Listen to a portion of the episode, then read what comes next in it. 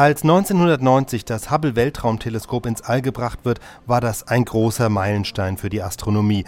Ein Teleskop im Weltraum, das war fast so revolutionär wie die Entdeckung des Teleskops selbst vor 400 Jahren durch Galileo Galilei. In die Sterne gucken ohne eine störende Erdatmosphäre dazwischen, die den Blick trübt, das war das Ziel. Das Weltraumteleskop hat seitdem nicht nur viele schöne Bilder aus den Tiefen des Weltraums geliefert, sondern auch Erkenntnisse über die Expansion des Universums, über schwarze Löcher und darüber, wie sich Galaxien entwickeln und wie sie mit anderen Galaxien kollidieren. Im April 1990 wird das Hubble Weltraumteleskop mit einem Space Shuttle 600 Kilometer hoch ins All gebracht und soll am 25. April in Betrieb genommen werden. Von der NASA in Washington berichtet damals USA-Korrespondent Michael Heine. Das Fernsehen ist ja auf fast allen Kanälen live dabei, weil es nicht ganz so klappt, wie es klappen sollte. Es sah eigentlich alles nach einem perfekten Tag aus, als die fünf Astronauten an Bord der Space Shuttle Discovery heute Morgen mit Musik geweckt wurden. Ihr Arbeitstag begann um 8 Uhr Ortszeit. Auf dem Programm stand diese wichtige Mission. Sie haben es erwähnt, das 1,5 Milliarden teure Hubble-Teleskop musste im All ausgesetzt werden. Das ist kein Kinderspiel, denn Hubble wiegt 12 Tonnen und hat etwa die Größe eines Omnibuses. Deshalb hat Astronaut Steve Hawley einen 15 Meter langen hydraulischen Roboterarm als Hilfe.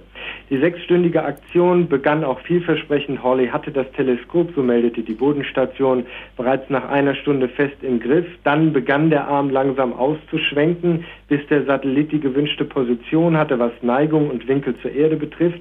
Aber dann kam auch schon die Panne. Vor gut zwei Stunden gab die NASA den Befehl, an den Hubble-Teleskopen die Solarpaddel auszuklappen. Klappen, die ja eine enorme Größe haben. Das eine stellte sich auch langsam und majestätisch auf, aber das andere hielt plötzlich mitten in der Bewegung inne. Man weiß nicht genau warum, angeblich hätte sich etwas verklemmt. Nun hat also eine hektische Aktivität begonnen im NASA-Zentrum in Cape Canaveral. Man äh, überlegt noch, ob man einen elektronischen Befehl gibt. Mehrfach hat man das schon getan, das Paddel auszuklappen, was den großen Nachteil hat, dass dann die Nickel-Cadmium-Batterien an Bord äh, schnell erschöpft sind oder man schickt einen oder zwei Astronauten zu einem Spaziergang ins All. Die letzten Bilder, die ich gerade hier sehe, zeigen äh, das Solarpaddel, das sich ganz langsam bewegt. Äh, die NASA-Wissenschaftler versuchen offenbar einen Computerbefehl ähm, zu überreiten, wie sie das nennen, also einen Befehl zu geben, der über diesem liegt und Einfluss nehmen kann auf das Paddel. Die Astronauten stehen bereit an Bord, aber es sieht so aus, als ob das Paddel jetzt doch aus eigener Kraft äh, zur vollen Größe sich entfalten könnte. Die Astronauten sind natürlich äh, hoch ausgerüstete Spezialisten, äh, die wissen, was sie da tun. Wenn die zwei Astronauten ins All gehen, wie das geplant ist, auf einen Weltraumspaziergang, dann wird das natürlich kein Spaziergang, denn so ein Solarpaddel wiegt mehrere Tonnen. Von Hand ist das nicht auszuklappen. Aber das sind spezialisierte Techniker, die wissen, was sie äh, tun müssen. Die wissen, wo der Fehler liegt und können das auch äh, reparieren. Das scheint ziemlich sicher.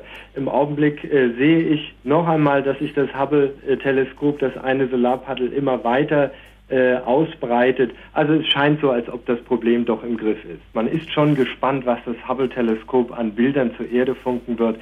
In, äh, es hat ja schon die ersten Daten runtergefunkt, es funktioniert also alles an Bord, aber die ersten wirklichen, äh, den ersten wirklichen Blick ins All erhofft man sich im Herbst. Und dann will man ja spektakuläre Aufnahmen der Menschheit zeigen. Das Hubble-Teleskop kann ja Licht ähm, vergrößern oder verstärken etwa entsprechend äh, der Entfernung von 16.000 Kilometern. Auf diese Entfernung könnte es zum Beispiel das Licht eines Leuchtkäfers noch sichtbar machen. Also das dürfte einige Überraschungen geben und die amerikanische Öffentlichkeit äh, ist schon begeistert äh, von diesem Projekt.